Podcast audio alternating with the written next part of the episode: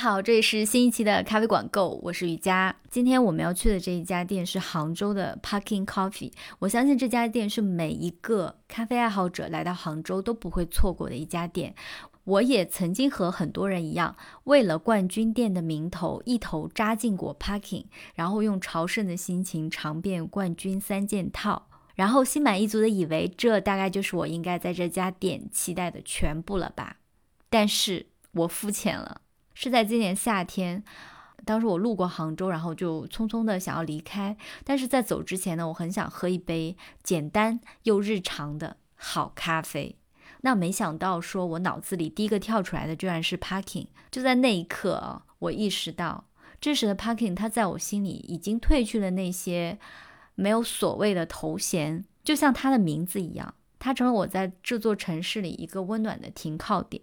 而我也不再是为了冠军的光环去打卡留念的那个时候，更不用担心我飘忽不定的喜好心情可能会带来的拧巴矛盾。比如说，当你走进了一家以奶咖闻名的咖啡店之后，然后你突然想喝一杯好喝的特调，又或者说在一家做手冲的店里突然想喝一杯不一样的奶咖，那我觉得这些在 Parking 都不会发生，因为在我心里，Parking 就是那种。无论是奶咖、手冲还是特调，都做的有一点点出色的店。就像潘冠军自己说的一样，他什么都会一点，每样东西做的都还行，就成了冠军。那么，除了冠军店的名头，在 Parking，我们还能期待些什么呢？一起来听听吧。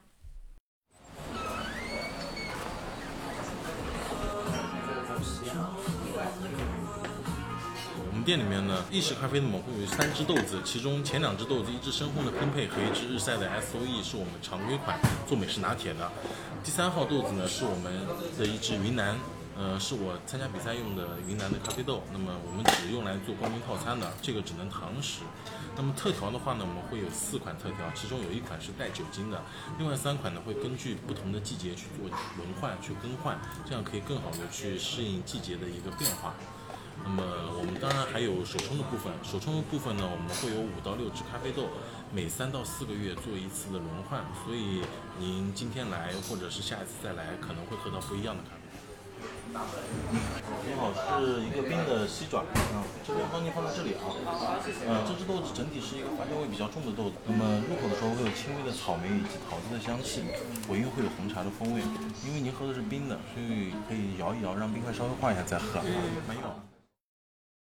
Hello，大家好，我是潘伟，我是二零二一年中国咖啡师大赛的冠军。那么我的咖啡馆呢是叫 Parking Coffee，开在杭州，在杭州的一条相对来说比较老的街道，叫孩儿巷，在孩儿巷五十一号。所以我们自己店里面呢也会有一些和五十一号相关的一些视觉上面的设计，可能特调上面的卡片，或者说是我们自己赠送给客人的一些周边的产品，比如口罩啊这些东西，我们都会在上面标注一些。呃，特定的数字，呃，以五十一号为主的一些特定数字。嗯，这是小心思以前我们好像还没发现过呢。是吧？嗯，是。然后大家都知道，Parking Coffee 是冠军店，我们主理人也是潘冠军，能不能跟我们说一下？我记得你在去年二零二一年的世界咖啡师比赛是中国区的总冠军嘛？嗯。然后当时好多人开玩笑就调侃说，一个厨子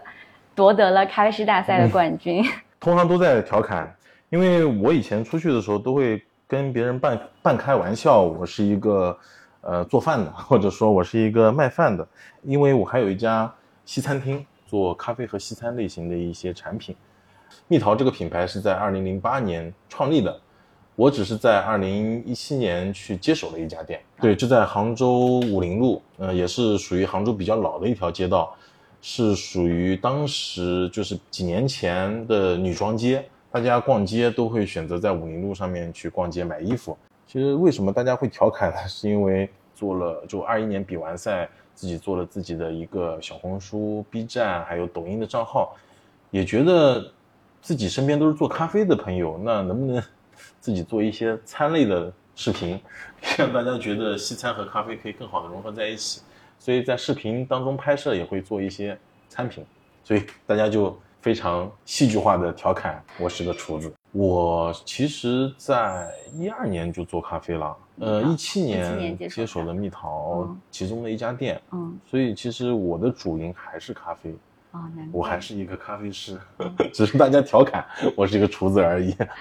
我我都被他们调侃的，我自己都误会了。我一直以为你以前是那个餐厅里的主厨之类的，然后后来逐渐逐渐开始 走上嗯不是不是不是咖啡师的路。其实我最早是大学的时候是学呃土木工程，毕业以后在一个呃做土建的国企里面做了两年的造价师，就是做预算，呃，可能觉得并不是适合自己吧，所以才去转行做咖啡的。那你这些年其实从开始参加比赛到拿到冠军，也是经过了好多年吧？我是从一三年开始比赛的，一直到二一年，在这八年的时间参加了七次的比赛，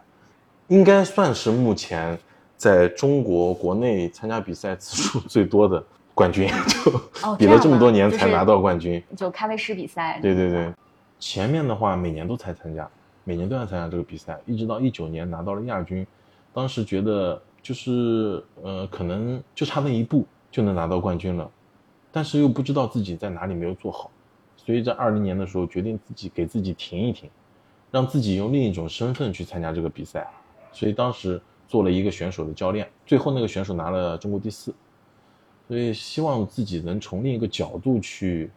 观看这个比赛，或者是去参与到这个比赛，然后能够给自己有另一种方向的提升。那么实际上从一三年刚开始比赛，一直到二一年中间，比赛的这个行业变化了非常多。就是我们一开始的时候，可能只是考虑我们要找一支特别好的咖啡豆去进行比赛，一直到一八一九年，慢慢的就会发现，仅仅拿一支好的咖啡豆，并不是去我们想要去表达的东西，可能会考虑哎技术方面的一些东西的提升，科技方面的提升，甚至我们会跑到产区去认识怎么做发酵，去学习怎么做生豆的处理，这些去慢慢的融入到我们的比赛当中，所以比赛它的变化是非常的大的。那么在一七年之前，我一直去想要去告诉评委的都是我们能不能在咖啡中喝出甜，或者说是我想要让咖啡变得更甜一点。但是从一七年、一八年到一九年，甚至到二一年，我就慢慢转换了自己的思维。我希望可以一个日常的咖啡提供给评委，这就是自己比赛的一个路程吧，算是这样子。然后在这七年期间，当然也怎么说呢，就比进过前六，拿到过呃很多名次，第四、第五、第二，最后在二一年的时候拿到了冠军。可以给我们补充一下，就是这个世界咖啡师比赛 WBC 和嗯中国区的这样一个大区的比赛是一个什么样的赛事？因为我也我也知道很多行业里面可能都会多多少少有一些竞赛类别的项目，可能有些人会觉得。呃，有些比赛的权威性不是那么嗯好，但是其实在我心里，我觉得这个比赛的权威性，起码在咖啡这个行业还是很值得尊敬的。WBC 的话就是世界咖啡师比赛，那么 CBC 就是中国咖啡师比赛。中国咖啡师比赛的冠军可以代表中国去参加世界咖啡师比赛。在二零零二年到二零零三年这个期间，上海博华公司把这个比赛引进到国内，嗯那么让我们真正的第一次开始接触到这个比赛，它被誉为咖啡界的奥林匹克。其实这个比赛的主要呢，就是我们在十五分钟的时间去制作十二杯咖啡，其中包含四杯浓缩咖啡、四杯牛奶咖啡和四杯创意咖啡。你会有四个感官评委、两个技术评委和一个主审来为你这十二杯咖啡进行打分。那么你需要在这十五分钟的时间，去告诉评委，去展演你为什么要选择今天的这款咖啡豆，去告诉评委你的主题是什么，你想要告诉评委的是什么东西，你想要带来的又是什么东西。那么每年的冠军都引领了咖啡行业的一个发展的方向。每年冠军所用到的技术，往往在接下来一年或者接下来的几年，都会被一些咖啡馆去模仿、去学习、去借鉴，甚至每年的冠军所使用的咖啡豆，都可能是接下来这一年比较火的咖啡豆。比如，比如二一年我用了云南，就是结果一年都很火。那么这个比赛呢，实际上是在这个行业里面非常高端的一个比赛，甚至是我认为，当然我也认为这个比赛是这个行业里最拔尖的比赛。其实套用一个一句话吧，就是说每年都会有 F1 方程式的比赛，那么各个汽车的品牌都会把自己最尖端的技术运用到 F1 上面，但是 F1 的赛车并不会去开到大众面前，也不会在路边停下来，你可能也不太能看得见。但是往往 F 一赛事的高端技术会影射到很多品牌旗下的一些小的 4S 店里面，或者是小的工厂里面，而普通的消费者、普通的汽车爱好者，他们都可以在自己的车子上面多多少少能够看到一部分高端的科技，慢慢的被渗透到每一辆车子上面。咖啡师比赛也是一样，我们这些冠军可能会在某个比赛上面运用到特别高级的技术，但是这些技术一定会被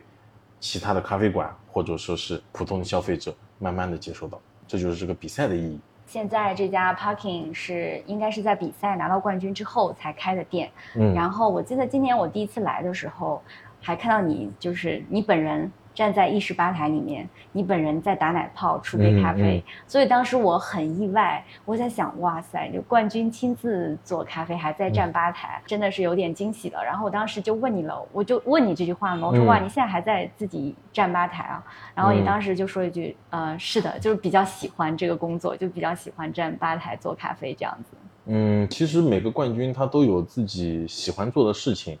那么有的冠军他可能喜欢更多的喜欢去研究萃取技术，或者说是有的冠军他可能更喜欢去烘焙，或者说是更喜欢产业链上面的一些事情。而我个人呢，我比较喜欢动手吧，就是我喜欢做咖啡。我更多的希望可以在我二一年拿完冠军以后，可以跟普通的消费者更多的沟通交流，可以让普通消费者感觉到冠军并没有那么的高高在上，他可以跟我聊聊天，啊，我可以把我对于咖啡的认知或者理解或者一些我的习惯或者我喜好的咖啡传达到一些普通的消费者，所以我自己相对来说比较喜欢站吧台一点。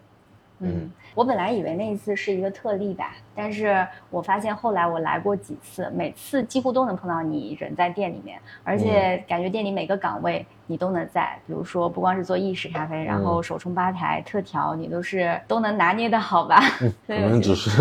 自己什么都会一点，嗯最后就拿了一个冠军。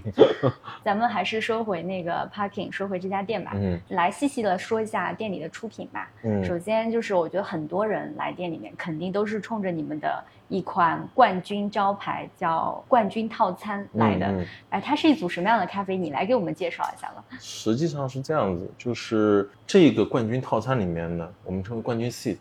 它会有三杯咖啡，你不能不能说三杯咖啡，应该是三杯饮品，一杯美式，一杯牛奶咖啡和一杯特制的牛奶。那么当时我们在比赛的时候呢，是给到评委提供一杯浓缩，一杯牛奶咖啡和一杯创意咖啡。那我本身是希望可以把这一套东西能够让普通消费者也能够感受一下。但是对于普通消费者者来说，可能浓缩真的没有办法太容易接受。还有就是，比赛的创意咖啡可能并不是所有的客人他都能接受，所以当时再三的考虑，我就发现，那么我们可以给到普通消费者一杯美式，一杯牛奶咖啡，再加上可能我还是希望比赛用的牛奶或者说是特制的牛奶，可以给到我们的普通消费者，让他感受一下它的牛奶会不一样的地方。而不是仅仅的是一杯创意咖啡。那么，其实当时我比赛的时候，并不是用到现在的一个梅花水解牛奶，我当时比赛的时候用到的是一个呃超低温的二次冷冻的冰博克牛奶。但是怎么说呢？就是比完之后，我就有自我反省，我觉得每年大家比赛的时候都用冰博克去比赛，或者说是冰博克已经在我们日常的消费者的面前已经出现了，而且是非常广泛的出现了。大家对于冰博克的理解就是带点咸，有一点点芝士的味道，比较甜，比较浓厚，甚至有点腻。在这个情况下，我希望，我希望回归到牛奶本身。一杯好的牛奶咖啡，它并不应该是无限提纯的牛奶所带来的一杯好的牛奶咖啡。所以我就在比完赛之后，开始去研究牛奶里面的一些分子成成分和离子结构。那么，希望可以让普通的消费者，他不喝到提纯奶的情况下，也能够明确的感受到牛奶里面的甜味，所以才考虑出现了酶化水解这个技术，希望把牛奶里面的乳糖通过酶化去分解成半乳糖和葡萄糖，这样可以让我们的消费者他在不喝一个提纯奶的情况下，也能够明确的感受到里面的甜感。嗯，这里有两个问题啊，嗯一个就是你刚才提到那个超低温二次冷冻牛奶和你现在这个酶化水解牛奶嗯，和那个冰博克牛奶嗯有什么区别？哈，这个真的非常学术了，付费环节。你就大概解释一下，让我们大家能听懂。是是这样子，就是我们先讲冰博客嘛，冰博客是基础嘛，就是二零一七年的时候，潘志敏就在使用冰博克牛奶，它是从蒸馏酒的一个方向去引射到牛奶里面，呃，应该说是让牛奶完全冷冻以后，那么水的熔点和乳糖蛋白质的熔点不同，通过冷冻再解冻的一个过程，去让牛奶的浓度变得更高一点。让水没有稀释出来的情况下，牛奶就已经先里面的乳糖蛋白质就先稀释出来，就像棒冰解冻一样。那么这个是冰博克牛奶。那么我在比赛当中用的是超低温二次冰博克。我当时觉得普通的冰博克牛奶会有一定的咸感，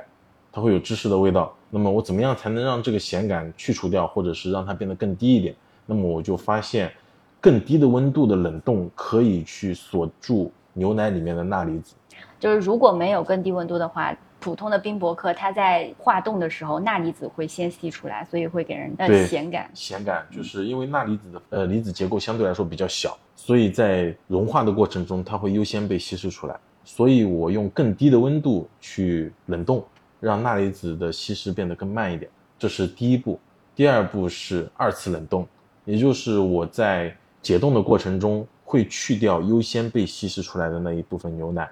因为优先被吸收出来的牛奶里面的钠离子含量比较高。当我把它去除掉以后，再把剩下稀释出来的牛奶进行一个重新的冷冻，也就是二次冷冻，然后再进行解冻，让我的牛奶的浓度重新达到我需要的浓度，就是甜感也重新达到我需要的甜感。这个就是超低温二次冷冻牛奶，当然我自己给它取的名字。嗯。然后我自己店里面用的会用到的是酶化水解的牛奶，它是一个通过在牛奶当中添加入乳糖酶，并且在一个四十度的环境下，让乳糖酶的一个活性变得最好的一个情况下去分解牛奶当中的乳糖，因为我们人是没有办法去感知乳糖的甜感，因为乳糖是属于双糖。那么通过乳糖酶的一个酶化水解的过程，可以把双糖分解成两个单糖，我们人可以非常明确的去感受单糖的甜感。那么在分解的过程中，一个乳糖会变成一个半乳糖和一个葡萄糖，这样我们就可以感受它的甜味，而不需要通过冰博克或者去通过提纯才能够感受甜感。嗯，这就是我自己店里面在出的冠军套餐里面的牛奶的特点。这一套理论，你是和有和那个食品工业的研究生，他们或者是一些老师交流过吗？你是怎么发现出来的？当时其实 最早发现的应该是一个乳糖不耐的朋友，就他是吃那个乳糖 酶他，吃了乳糖酶的片，然后我就问他，哎，那你吃乳糖酶的片你会有什么反应吗？他说就是不拉肚子。然后我说那那你为什么会拉肚子？因为他说他对乳糖有一些没有办法接受。乳糖不耐。那我们把乳糖去掉会怎么样？那乳糖去掉你就不甜了，那我能不能把乳糖分解掉呢？那乳糖酶本身的作用就去分解你的乳糖。这个时候，从这一点我们就开始和化学实验室的老师进行讨论，和生物实验室的老师进行讨论，最终就拿牛奶去做一些分析。我们就发现，其实我们只需要把乳糖分解成两个单糖，普通的人或者说是对乳糖不耐的人，他就能够去吸收它。我记得你们这款牛奶当时就是每次客人来，你们会给他一个建议的饮用顺序，嗯。嗯，大概是一个什么顺序吗？为什么要给这个饮用顺序？因为本身有三杯饮品嘛，所以我们就发现刚开始给到客人的时候，客人会随便喝，随便喝了以后，他喝完牛奶，他就会觉得牛奶好甜，然后喝其他东西就都不好喝。然后我们就会给到一些建议，就是说你可以先去喝一下你其中的牛奶咖啡，因为牛奶咖啡里面牛奶和浓缩结合在一起以后，会让浓缩的风味变得更明确一点，或者说是产生一个全新的风味。这样你可以先更好的去感受到咖啡的风味，然后在这个情况下，你会去思考为什么会有这样的一个风味产生，然后我们再建议你去喝一口牛奶，你会感受到这个甜牛奶的甜感是怎样的，前面牛奶咖啡的甜感又是怎样的，在这两杯的基础上，我们再去建议你可以喝一口美式，这样美式的余韵可以在甜感之后凸显，这样可以更好的去感受美式的一个风味。这就是我们去设计这个产品，给到客人的一个推荐的饮用的顺序。这款冠军套餐里面的咖啡豆是你当时夺冠的这一场比赛用的咖啡豆，云南豆。对，是的，就是我们就发现，哎，应该说是从一七年我第一次比进全国赛拿到第四名开始，每年都会有朋友来问我，我能不能喝一下你的咖啡豆，能不能喝一下你的比赛咖啡豆，然后每年都会非常尴尬的跟他说，对不起，这个咖啡豆很贵，当时就买的比较少，或者说是用完了。就真的很希望这些普通的客人可以喝到我比赛用的咖啡豆，所以我从一九年开始，慢慢的去把整体的关注点放在云南上面，以后也希望云南可以去拿来打比赛。最终当然在二一年的时候拿到了冠军，所以我非常希望这款云南豆可以让普通消费者去品尝、品鉴，可以让它能够喝得到。稍微呃展开说说这款豆子酿红庄是吧？对，是的，这款豆子。它我们给它取名叫酿红庄，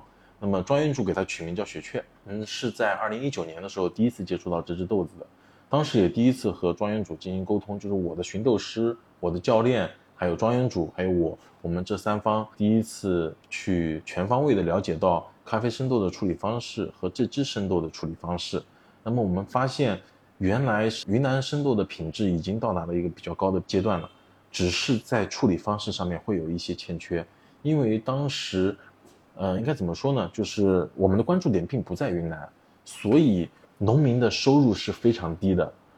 就是庄园主、处理站的老板的收入也会很低，他们没有更多的资金去投入到处理站，投入一些新的处理技术，所以当时我们就是希望，我们可以更多的去帮助这些农民，帮助这个庄园主获得更多的利润。能够有更多的经济收入，这样他们可以愿意更多的去投入技术、投入金钱在处理上面。所以在一九年的时候，我们就开始从身边的朋友开始去宣传这支咖啡豆，去推广这支咖啡豆。当然，自己门店里也在用，用了两年，一直到二一年的时候，我发现这支豆子真的，我闭着眼睛都能做。你那个时候是一九年，还不是在 Parking 用吧？还是你以前对，还不是在 Parking，在我自己的蜜桃餐厅里面用，真的。拿到这只熟豆以后，我能够知道它每一天的变化都是怎样的，然后我闭着眼睛都能够把这只浓缩给做出来。当时二一年准备比赛的时候，其实一开始并不是选择这只咖啡豆，而是选择了一只和我浓缩同样处理方式的一只另一只的豆子。那么我当时就发现，哎，我们的云南也是用这样的处理方式的，就是二氧化碳浸渍处理法。我当时就发现，哎，怎么做都做不好那一只本来要用的那只豆子。然后就算是给自己一个就是赌气也好，算是给自己一个压力也好，我就跟我的教练商量，我们能不能用云南去参加比赛？因为我真的很容易做云南，就是我自己也很很想这只豆子，就是我刚才说的，比完赛以后，不管我拿到什么名次，我都希望这只咖啡豆可以让普通的消费者更容易的喝到它，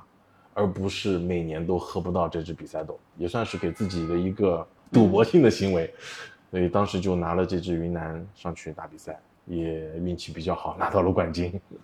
能不能跟我们就还没喝过这支豆子的人来简单描述一下？就不说你当时比赛那一杯吧，就说你们现在。在店里面出品的这一杯能喝到一个什么样的味道？嗯，其实这个产品呢，就是我们自己店里面出冠军套餐，每一份冠军套餐，我们的咖啡师都会给我们的客人做一个简单的讲解。那么我也做一个简单的讲解。首先，我们先讲这支咖啡豆。这支咖啡豆是去模拟了一个葡萄酒的处理方式，是在一个不锈钢密封桶中注入二氧化碳，去排出其中的氧气，让它形成一个密闭的环境，也就是一个厌氧的环境。那么在这个过程中呢，咖啡鲜果会渗透出大量的果汁，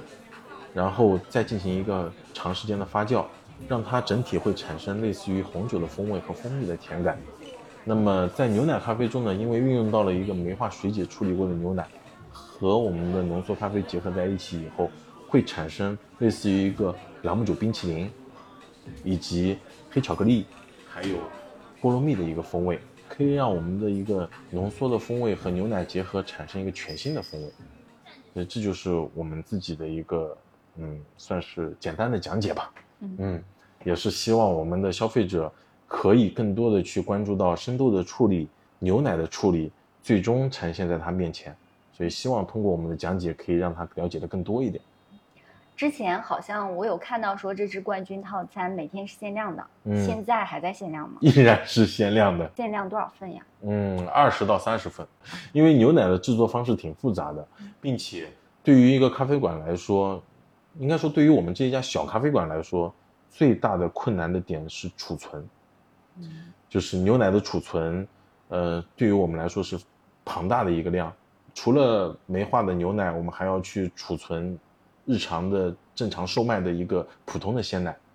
所以我们没有这么多的一个储存的空间，并且我们也不希望这个冠军 seat 是我们的怎么说呢？主打 不能说主打吧，我不希望客人过来就只买冠军 seat，、嗯因为我希望客人他的关注点可以在所有产品上面，而不仅仅只是这么一个。所以我们依然是限量吧。你希望这个冠军 seat 你每天来都能喝得到，但也不用只喝它。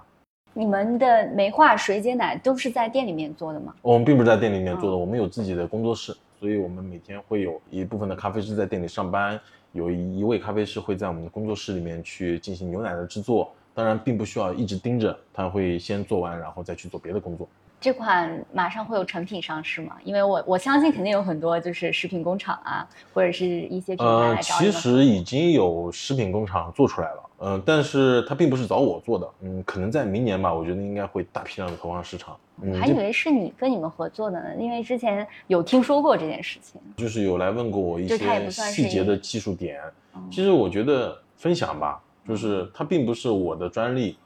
而且我希望普通的客人，呃，他能够感受得到这些一个新的技术所带来的新的产品。所以我其实当时牛奶公司来找我的时候，并没有什么隐瞒，就能说的我都说，我自己了解的我都讲，还是希望这个市场可以更好的发展，普通消费者可以更多的去喝到不一样的东西，不仅仅只是咖啡，还有牛奶，还有特调。很多牛奶，像嗯。是比如说低脂奶啊，或者是国外也有这种 lactose free 的牛奶，嗯。它在打发的时候和全脂牛奶作为咖啡师来讲的感受是完全不一样的，肯定都没有全脂牛奶那么容易打发，嗯。那么容易控制。嗯。就你们这种水解后的牛奶，在打奶泡的时候的手感是怎么样的？其实挺好的，可以关注我的 B 站、小红书，甚至抖音上面都有一条视频是唯品那边给我寄了他们的零乳糖牛奶，让我来帮忙测试一下牛奶打发的一个效果。最后发现他们工业级的一个零乳糖牛奶也能够打出一个比较绵密的奶泡。呃，因为零乳糖并不是去分解蛋白质，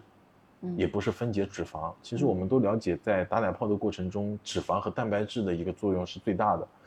呃，那么蛋白质和脂肪可以稳定你的奶泡，可以让你的奶泡的一个绵密度变得更好一点。乳糖只是去提供了一些甜感，所以其实零乳糖牛奶对于打发来说并没有什么难度。但是市面上面的低脂奶或者是舒化奶其实挺难打奶泡的，因为它们在整体的制作工艺上面是对于蛋白质和脂肪都产生了一定的变化。然后再帮就是已经来过的消费者问一个问题，嗯有些人表示说比较喜欢喝这个冠军赛里面的美式，嗯但是为什么不能单独出？有考虑过单独出一款美式吗？应该说是今年都不会考虑，因为我们我们每年都有，就应该说是这个品牌吧，就是 Parking Coffee 有自己的进生豆的一个计划。呃，我们希望的是我们三个月左右更换一次生豆，然后云南这一款酿红庄，今年只是在它的计划只是在 set 里面，而其他的比如说像我们日常卖的 SOE 或者是我们的首冲，都已经有自己生豆的计划。啊、就我们差不多三个月会换掉一大批，嗯就是这样子。你们店里面应该除了冠军组合，不是还有其他的 SOE 做的意式吗？我们其实比较传统，我们店里只有美式和拿铁这两个产品嗯在意式吧台，但是我们有两只豆子可以供客人选择，一只是深烘的拼配，其实也不能算深吧，就是中度偏深。我希望它能够更多的凸显是平衡坚果以及巧克力的风味。那么还有一支呢，我们其实从开业到现在坚持的都是用龟夏去做 SOE，而且定价我个人觉得没有很高吧，我们自己店里卖二十五一杯。那我希望呢，就是普通的消费者，他用到并不是那么贵的价格去买到一杯还不错的龟夏。当然，后期可能也会有，比如说有趣的咖啡豆会上到 SOE 里面，因为我们的 SOE 并不是固定的，我们会经常更换。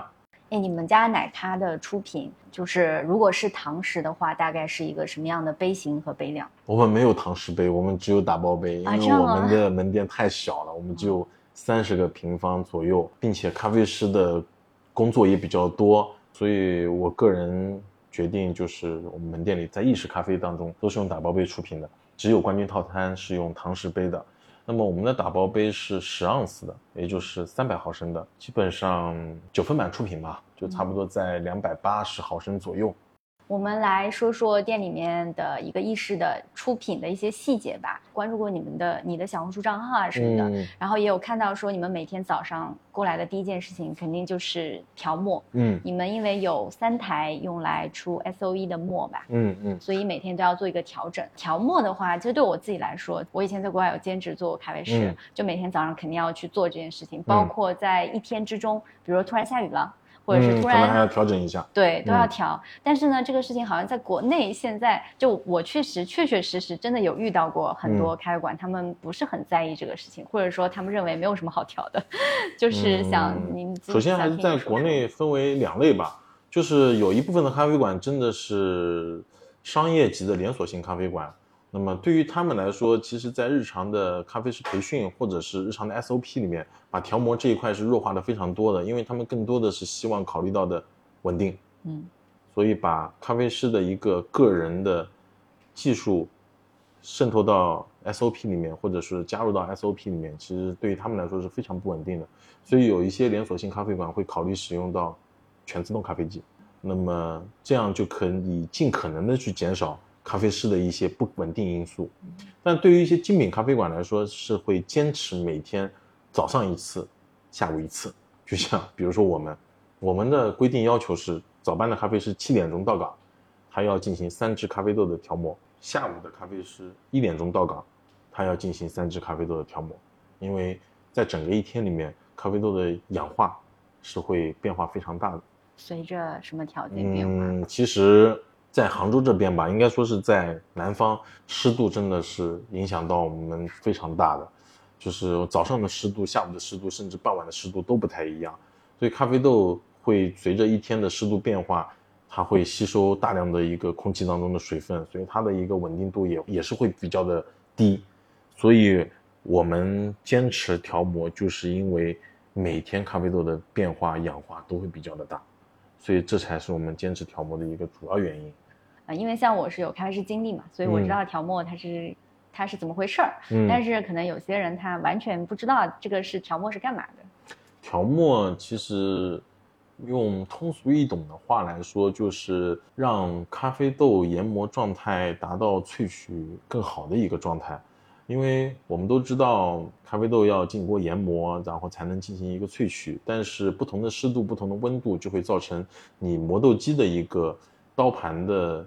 间距变成出现一些问题，或者说是在高温的情况下产生的研磨的颗粒大小也会产生一定的变化。那么在这个情况下呢，萃取就会产生一定的变化，或者说是在繁忙的阶段，你的刀盘发热比较的严重，那么你的细粉在研磨过程中产生的细粉就会比较的多，所以你的萃取也会产生一定的变化。这个时候就会造成我们的咖啡的口感产生，可能早上的时候，咖啡师做一杯咖啡觉得哎很 OK 很好喝，我不用调磨了。那么在中午的时候就会发现哇流速变得特别的快，一天繁忙下来之后就发现下午比较的快或者傍晚比较的慢，嗯这样的一个情况。它的一个直接的影响就是这杯浓缩可能非常不好喝。呃，口感比如说快的流速就会造成酸度比较的高，慢的流速就会造成苦味比较的明显。所以作为一个咖啡师，我觉得最基本的技术就应该是了解怎么调磨。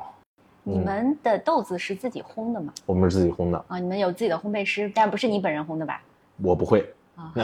就是从一个角度出发，我个人觉得就是 术业有专攻。啊、对，术业有专攻。我并不是做烘焙师的，也不是参加烘焙比赛的，我只要能把我的咖啡做好就可以了。嗯我自己更多的会偏向于产业链吧，就是包括生豆的处理。我应该说是从二一年的十一月份开始，也非一直很多时间的待在云南，就是进行一个生豆的处理的学习和新的处理的研究。那么对于我们自己门店的烘焙，首先我们是有烘焙工厂，烘焙是相对来说比较稳定的。当然，我不排斥和其他的烘焙师做合作。就是我个人觉得每一个烘焙师都有自己的一个特点和自己擅长烘焙的咖啡豆。呃，有的人喜欢烘水洗，有的人喜欢烘日晒，有的人烘艳阳比较好。所以我每一个生豆都会某一款类型的生豆会找一个特定的烘焙师去烘。所以我们更多的还是找不同的烘焙师做合作。嗯，这个是我们自己希望做的事情。但是你们家没在卖豆子啊？有卖，其实门店里卖，就是没有其他的渠道。嗯，未来可能会上淘宝和微店。就是我个人觉得，等到准备充分了再去做这件事情会更好一点。就像我们的咖啡馆，其实我在二一年四月份拿完冠军，我就想开店了，一直到十二月二十号才开出这家店。这中间的八个月去思构架、思考这家店到底应该卖什么东西，或者说是普通的客人走进这家店到底应该他到底会有怎样的体验，这个其实思考了整整八个月。嗯然后我们来说说手冲吧，因为我前面几次来其实都没有机会点手冲啦，试试嗯这个试试那个，然后基本嗯上就喝饱了。呃，你们家的手冲豆单提供了哪一些产区啊，或者是处理法可以给大家选择到，或者是有没有一些你特别推荐的一些特别款？其实是这样子的，我们的豆单呢，相对来说更换的频率会比较快一点，因为我们会考虑到产季的更替，还有新的呃某个产国的咖啡豆进来之后，我们会进行一些采购，所以我们经常去换更换豆单。你可能在刚开业的时候喝到更多的是哥伦比亚的豆子，可能在现在我们到我们店里面更多的喝到是龟下村的豆子，所以不能说是推荐吧，就是看个人喜好吧。一般我们有客人推荐，我都会问一句啊，你喜欢喝水洗还是日晒的，或者说是喜欢喝香气好一点的，还是喜欢喝酸度高一点的。其实你有一个引导，会让你的客人更快的去选择到自己喜欢的喝的咖啡。有一段时间，我们店里面卖的全是厌氧日晒的或者厌氧水洗的，这段时间也被同行戏称为“厌厌氧专卖店”，但只是因为当时那个时候刚好那一些我们自己进的咖啡生豆刚好都是厌氧的，所以才才遇到这样的情况。像现在的话，我们店里面做了一轮更新，就是处理方式啊，或者说是丰富度都会多一点。有没有一些，比如说像是竞标批次的啊，或者是一些 COE 赛事的一些豆子可以选？每年都会进行 COE 的竞拍，或者说是 BOP 的竞拍。那么去年二一年的时候，我们拍到了龟下村的标王，那么现在也在门店里面售卖。嗯，今年我们龟下村呢又拍了两只，也不能说是拍吧，有进了两只其他的批次，并没有去拍标王。但是我们在那个 BOP 的竞拍当中呢，我们有买了一只特殊品种的一只豆子，就是哈特曼庄园的一只叫该有的一只豆子，所以在后面的菜单上面我们也会上那只豆子。因为其实我们店里面经常会卖一些稀有的品种，比如像 C 爪，像乌石乌石，还有这一次我们买的该有。嗯、其实我们希望顾客在门店里面去选择手冲的时候，它不仅仅只是龟下，或者说是常见的咖啡品种。嗯，我们希望近几年被新发现的品种可以让顾客更多的感受得到。嗯然后我觉得你们店里的手冲还有一点好像特别有特色，嗯就是你们有三台磨在手冲吧对对对台上，一台嗯 Diting，、然后还有一台我们 Ultra，呃嗯 Ultra，就是一个嗯国内的发烧友啦，他们做的可变速、可调速，功能非常强大的一台磨。然后你们还把一台 C 四零的手摇磨改装成电动的了。对我自己个人比较喜欢 C 四零，嗯当然我有很多手摇磨。怎么说呢？我们还是会问到客人他的希望的希望喝到的风味，或者说希望喝到的口感是怎样的。我们会根据客人的口感需求去进行磨豆机的选择。比如说像如果客人他喜欢喝风味强度高的，我们会选择 C 四零的一个电动 C 四零。嗯，因为当然我们也知道手摇真的很累，并且手摇很不稳定，所以我们去定做了一个电动的支架，可以让它稳定度更高一点。在这个情况下呢，可以给到客人提供一个风味强度非常高、辨识度比较高的一支豆子。那么如果客人他说我喜欢喝醇厚度高一点的，或者说是余韵长一点的一个咖啡呢，我们就会选择用 Ultra 去做，因为 Ultra 它可以可变速，并且它的刀盘更大，它可以做到更快的转速去得到更多的细粉，这样可以在萃取率上面得到更好的提升，并且在余韵或者在醇厚度上面可以得到的更好的一个口感。如果说客人他说希望风味层次感更多，复杂度非常的高，或者说这只豆子整体的一个品质非常的高，我们就会选择用低挺，因为低挺它在做高端豆或者在做归下的的整个过程中，它的一个风味展现的层次感会更好一些。真的有客人那么多的客人能感受出来三台墨的差别吗？呃，如果经常来的客人，我觉得他是可以非常明显的感受到的。那一般客人来，很多客人都喜欢喝风味强度更高的，嗯，就是入口的风味清晰度更好的。因为对于普通客人来说，他还是希望能够喝到卡片上面可以看到的东西。其实有段时间好像还能在你们店里看到白凯老师，就是叫 CBRZ 世界冲煮大赛中国区比赛的主审，嗯嗯，或者是今年也是感官评审嘛，嗯嗯，嗯，这个是是一个什么样的福利？为什么那个白凯老师在你们的手工吧台做咖啡？客座咖啡师。人家一般什么时候在啊？嗯，一般因为白凯他本身就是在杭州生活嘛，呃，以前就是不忙的情况下，一般每周的周四周五和周末，他都会在店里冲咖啡给大家喝。因为我也是希望可以有不一样的体验给到客人，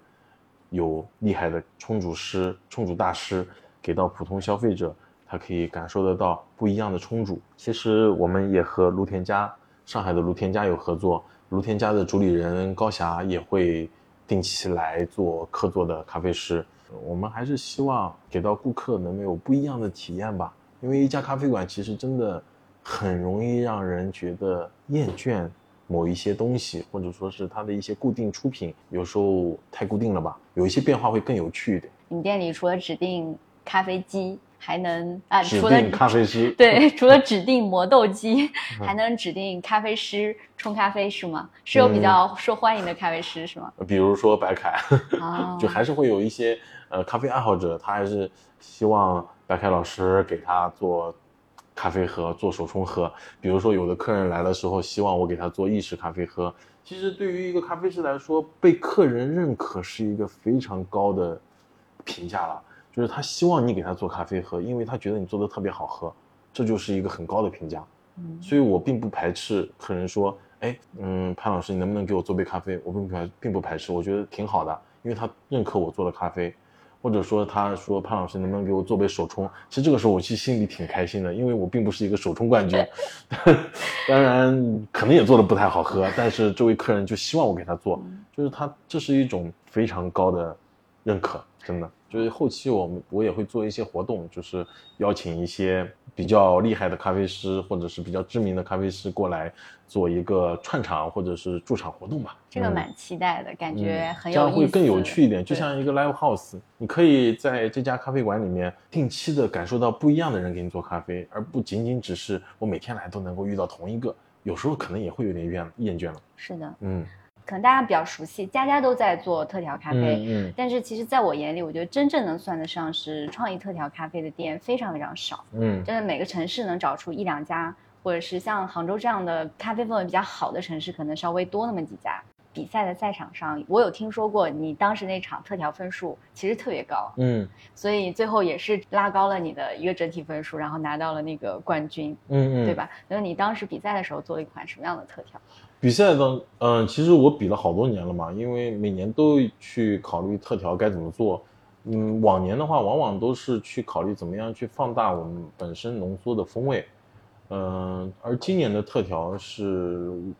应该说是机缘巧合吧，因为对于我个人来说，本身也是有经营一家西餐厅。那么对于西餐厅来说，更多的会接触到的不仅仅是咖啡，还有酒，还有餐。所以通过这两年的一些学习和积累吧，我觉得可以把我日常的一些工作或者日常所接触到的东西运用到我们的咖啡创意咖啡里面。所以我把分子料理和鸡尾酒的一些东西运用到了我的创意咖啡。我不仅仅是把咖啡做成咖啡，而是把咖啡做成了酒。嗯，当时的整体的方向是把这一个创意咖啡做成起泡酒，做成类似于精酿啤酒一样的一个饮品，在其中加入了通过乳酸菌发酵的一个果汁。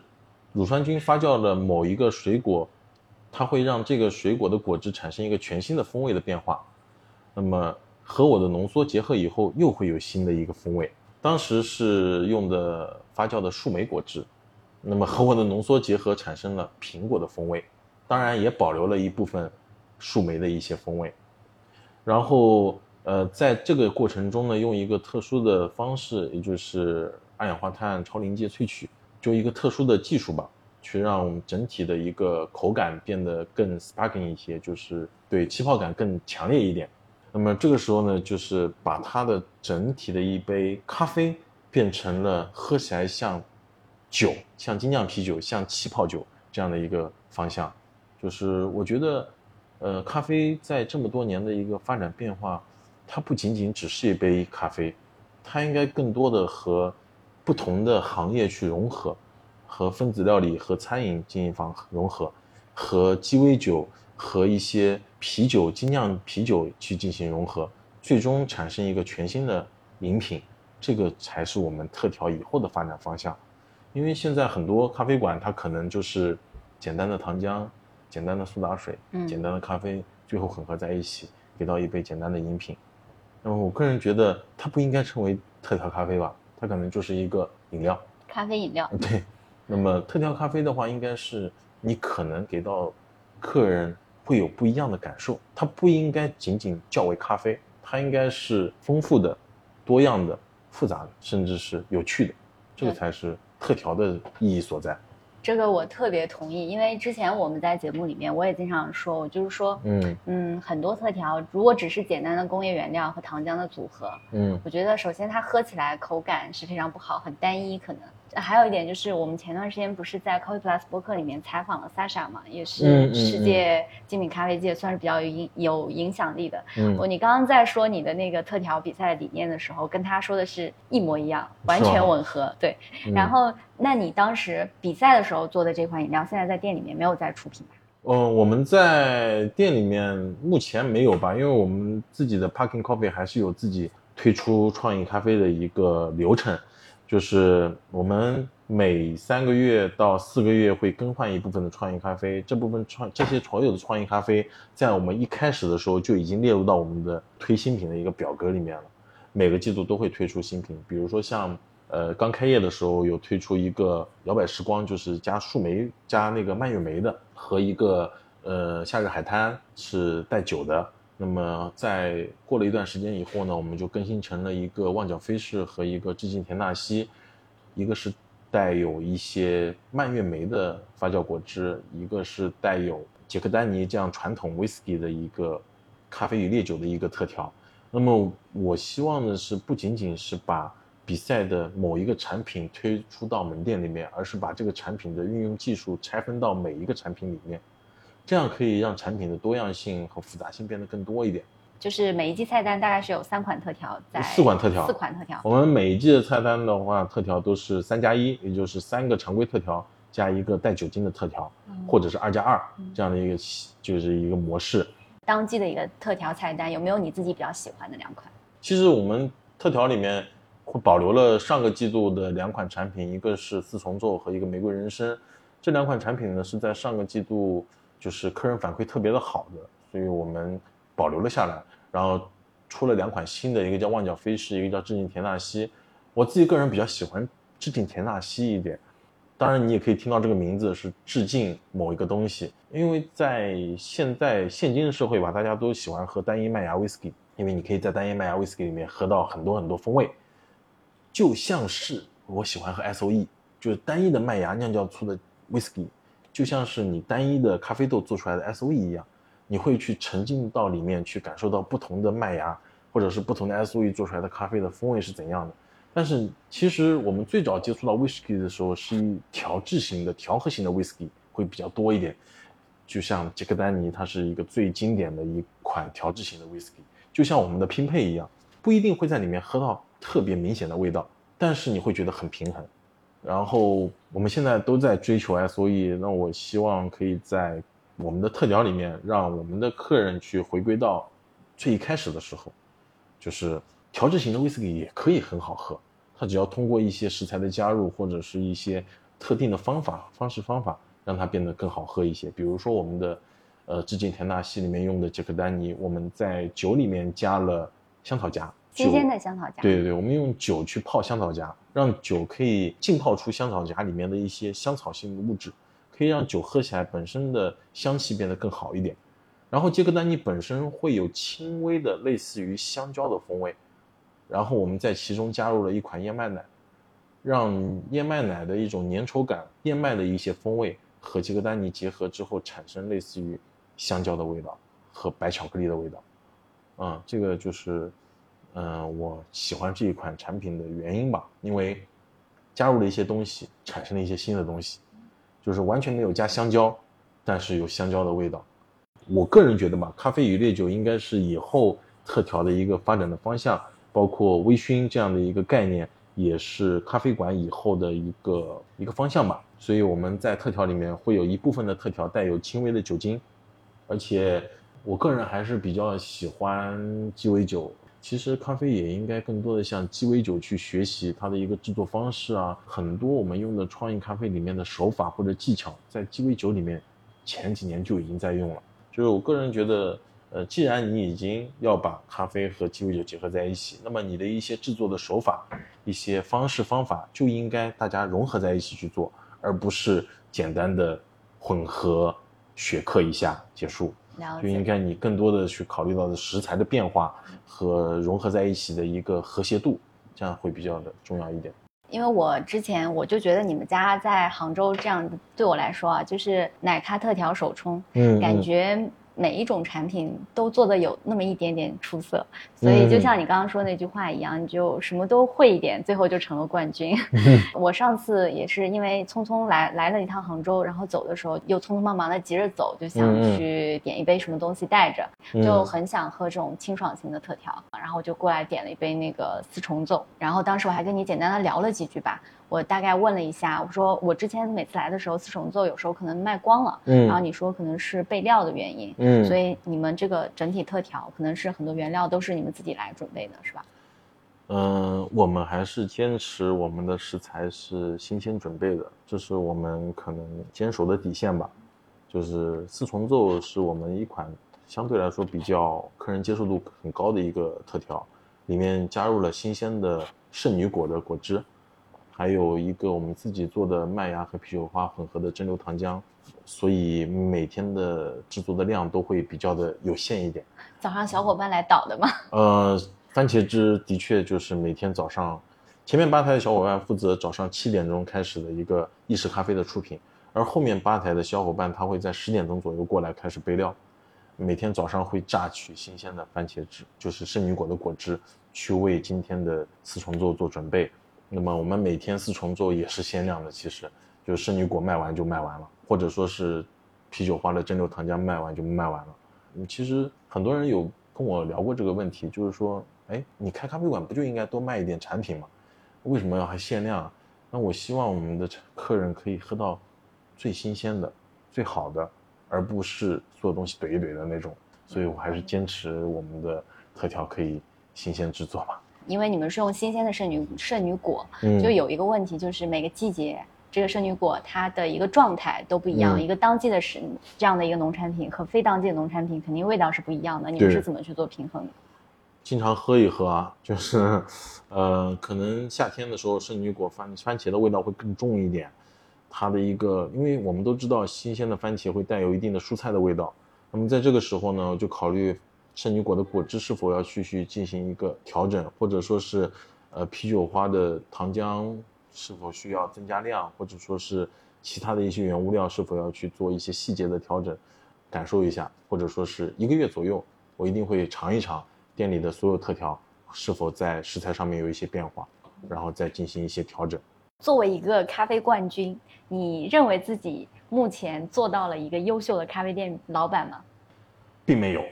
其实，在运营这家门店的时候，也遇到很多的问题，包括自己情绪上面的一些问题。因为作为一个老板吧，有时候还是会对自己门店的客人会有一些挑剔。再加上杭州这个网络型的城市或者网红型的城市吧，就还是会有一些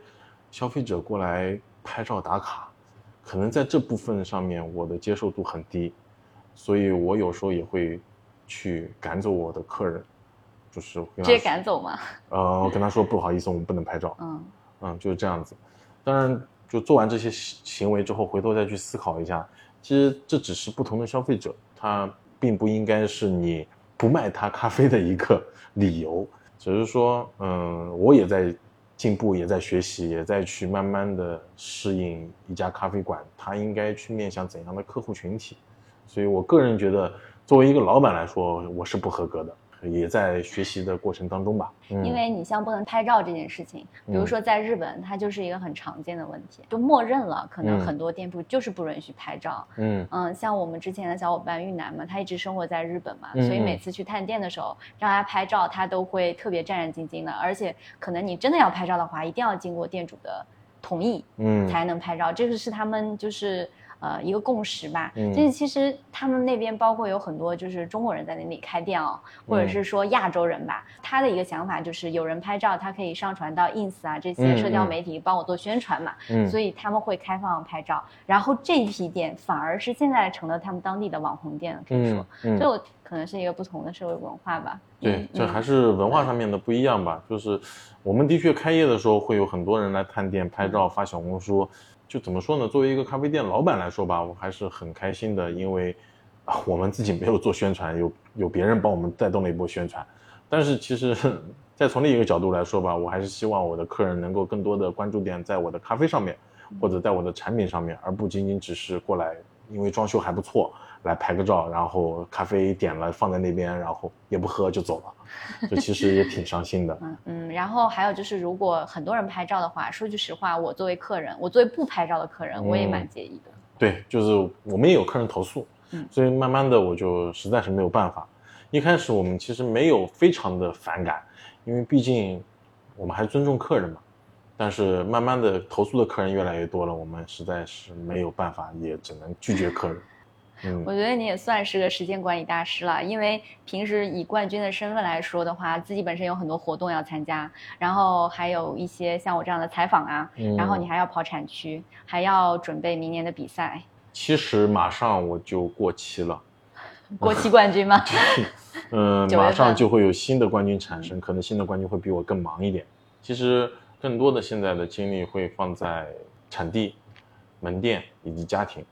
因为以往年的比赛，更多的都把精力投放在比赛上面，其实对家庭的一些投入会比较的少，所以现在的话，更多的希望把精力放在家庭上面。还有就是，当然世界赛是一定要把精力投入进去。呃，除开世界赛以外，更多的会考虑到的是产区，嗯，更多的会跑跑产地，跑跑云南，因为现在毕竟疫情嘛，所以没有办法去到国外，所以更多的。会去云南去学习处理，以后也希望自己的身份角色会慢慢往，嗯，后置师，往一个农民方向发展吧。自己的目标就是能够去种地，有理想。嗯。我也想说，真的毫不夸张，你讲的，你你那场比赛夺冠之后，我觉得算是给云南豆云南这个产区直接加了一把氮气，让它迅速的，就是冲进了国内大众市场的视野。也是从去年开始，云南豆真的是太火爆了，嗯，简直就你这么多年经常就是跑产区，也经常在云南，这也是你比较喜欢的一块工作吧。经常跑产区的一个经历啊和感受啊，有没有什么能跟我们分享一下的？呃，最近几年我们的关注度更多的放在云南上面了，有一部分原因可能是因为疫情吧，我们没有办法去到一些别的产地、别的产国。当我们把关注点更多的放到云南之后，我们发现云南的生豆品质其实本身并不差，它欠缺的只是一部分的资金，或者说是新的处理技术，或者说是我们的关注。当我们把关注点放到云南，我们开始去更多的卖云南咖啡豆的时候，云南的农民就有更多的收入。当他们有更多的收入，就更愿意去种植咖啡。以前可能一七年、一八年的时候去到云南，你会发现农民他不太愿意种咖啡树，因为真的不赚钱。就种了咖啡树，反而对他们来说一年就亏损了。他反而愿意去种橘子、种芒果，因为这些农作物可以给他们带来更多的经济利益。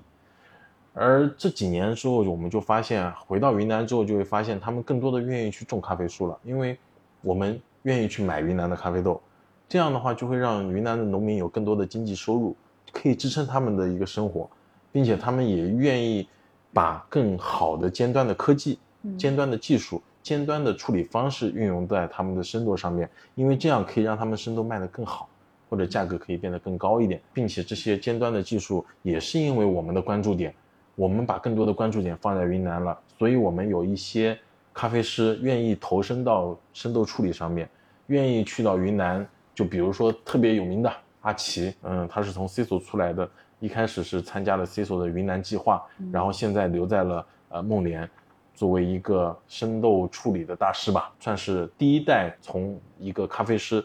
投入到云南处理当中的一个代表性的人物。那么在这两年，更多的人去投入到这一行里面去，让云南的生豆的处理变得更好了，种植变得更好了，整体的一个水平都在变得更高，所以也也让云南咖啡豆的品质变得更好。这就是我，呃，这两年去到产地的一个最大的就是认识吧。像杭州这个城市嘛，你在这边做咖啡师嗯也有十几年了。因为我一直生活在江浙沪这一带啊，嗯然后在咖啡馆上来说，或者说在咖啡业态，我觉得杭州是给我很多惊喜的。嗯嗯，包括可能在新一线城市或者在这些头部城市里面，杭州的咖啡馆有很多我意料之外的东西的这样的一批咖啡馆。而且他们其中有一些确实真的做的还不错，嗯所以我我也很好奇，就是你应该是伴随着这个咖啡市场长大的嘛？嗯，嗯也不至于。其实我也就做了咖啡做了十年而已。那我觉啊得这个过去的十年对于精品咖啡来说，真的可以是突飞猛进的十年就是从我学咖啡开始，其就是当时真的没有精品咖啡馆，嗯当时只有可以坐一坐的咖啡馆，就是应该说是从一四年、一五年开始吧，真的是精品咖啡馆飞速发展的一个年代，好多小的咖啡馆开始开出来，然后很多人投入到咖啡行业里面，然后也有一些就是愿意去研究咖啡的一些咖啡师开始自己开店。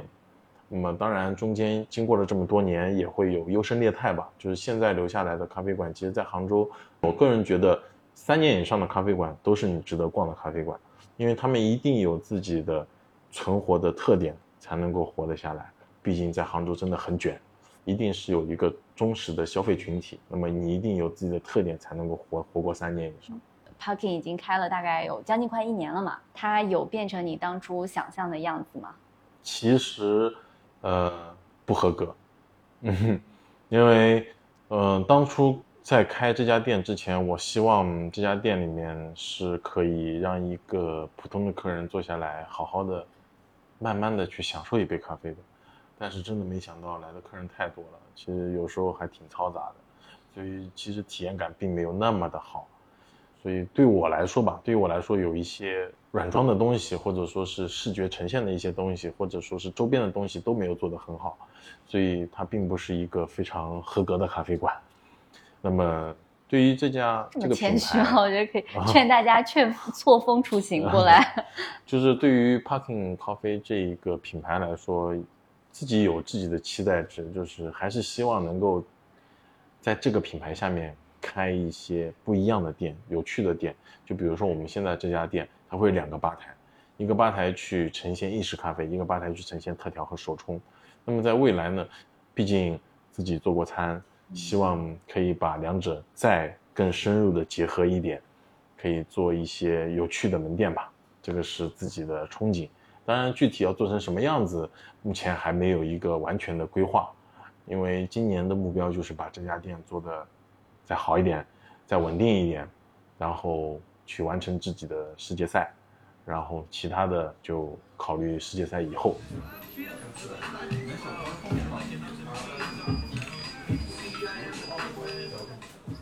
感谢你的收听。如果你刚好也喜欢这样的深度探店故事，请别忘了订阅我的频道，给我留言互动，也可以分享节目链接给同样喜欢咖啡的朋友，就是对我最大的支持。我是雨佳，我相信每一位在精品咖啡这个小众行业里尽心做事的主理人都有好故事，每一家优秀的精品咖啡馆品牌都值得被听见。我们下一家咖啡馆见。还是像五十一号，希望大家可以来喝咖啡。